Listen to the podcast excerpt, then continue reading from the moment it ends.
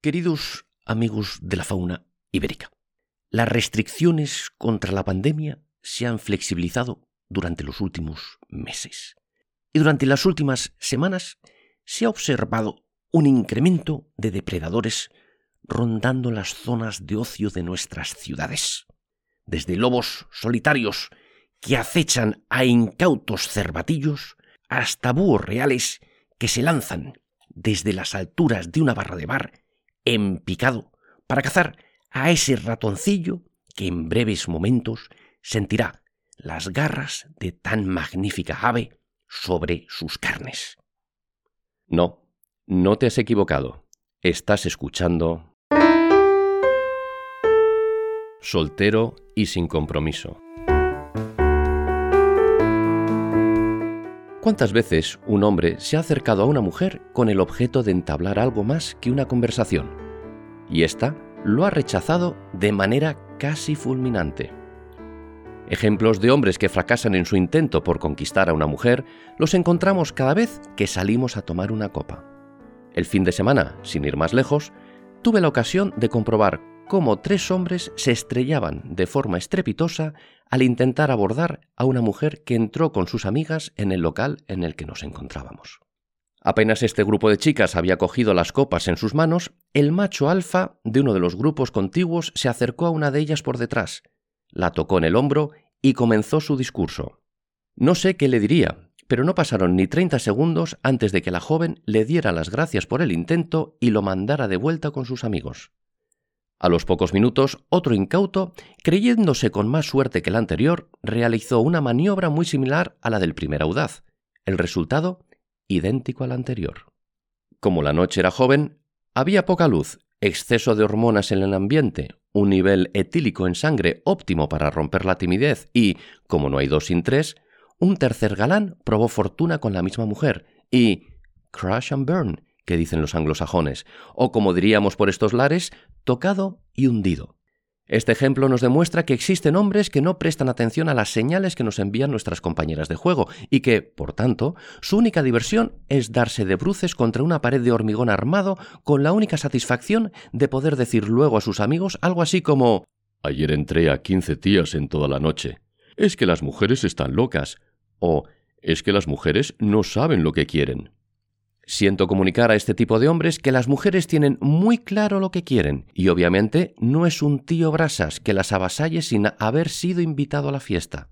Ellas, al igual que nosotros, otean el horizonte en busca de esa persona que llame su atención. Una vez encuentran a ese hombre perfecto, su primer instinto será el de comunicarse con él. Para ello comenzarán de forma sutil a coquetear con el agraciado, utilizando las técnicas de comunicación no verbal más ancestrales, una tímida mirada, una inocente sonrisa o tal vez una mirada un poco más coqueta que nos permita detectar que está interesada en nosotros.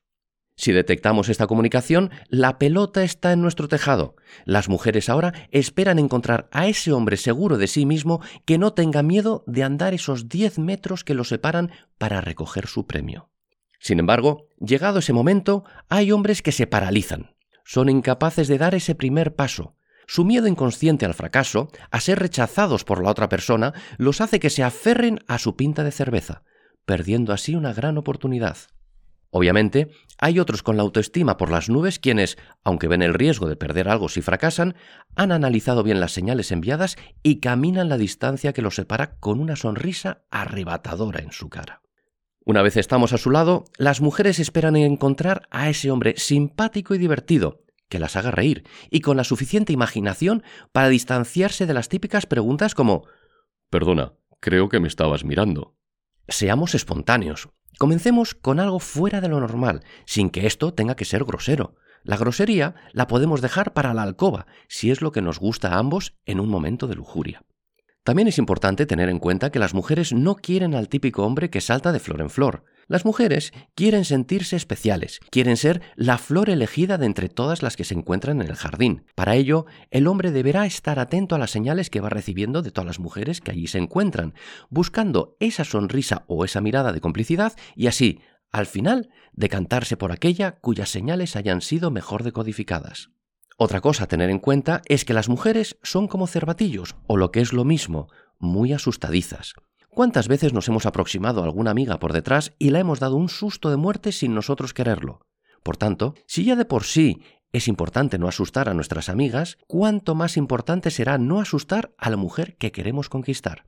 Para evitar esto, siempre nos deberemos acercar de cara a esa mujer con la que queremos contactar por primera vez. Otro punto a tener en cuenta es que, si bien es cierto que a todos nos puede gustar una caricia, hay que tener las manos a buen recaudo durante los primeros 10 minutos de conversación. Pasado este tiempo, podemos tocar ligeramente a la persona en esa zona neutra, es decir, entre el hombro y el codo de su brazo, para mostrar nuestro interés por ella, pero nunca con el ánimo de meterle mano o sobarla, ya que ellas detectarán esa sutil diferencia y nos alejarán de su lado.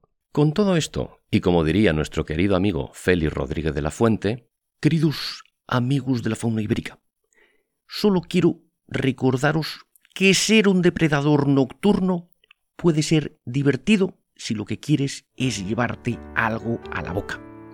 Pero si quieres un premio mayor, tendrás que ser paciente y dominar el arte de la conquista.